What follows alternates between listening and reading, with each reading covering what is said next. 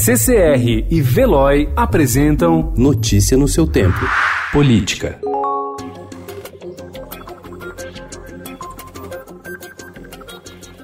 A tese de que o Brasil vive uma fase de semi-parlamentarismo encontra respaldo nos dados da Câmara no primeiro ano do governo Bolsonaro. Dos projetos votados em 2019, apenas 21% tiveram como autor o Poder Executivo, a menor parcela no primeiro ano de mandato desde o começo do governo Lula em 2003. Analistas políticos começaram a falar em semi-parlamentarismo quando, diante da falta de articulação política do governo no legislativo, o presidente da Câmara, Rodrigo Maia, passou a definir a pauta de votações à revelia do Executivo.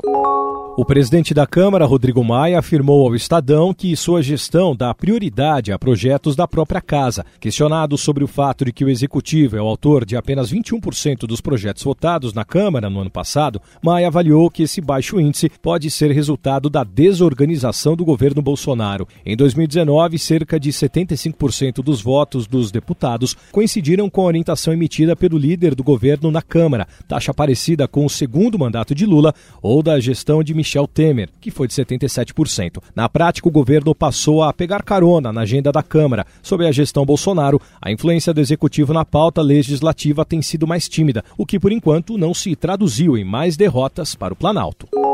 Organizado sob o discurso de uma força de segurança paralela para combater o crime, especialmente o tráfico de drogas, em continuidades pobres da Baixada Fluminense, os grupos milicianos constituíram domínio territorial em bairros do Rio de Janeiro, controlando não só a segurança, mas negócios como venda de gás, de água, de cestas básicas, de imóveis e de sinal de TV e internet. A ampliação desse leque de serviços gera empregos e influência política traduzida no financiamento financiamento de campanhas eleitorais. Notícia no seu tempo. Oferecimento CCR e Veloy.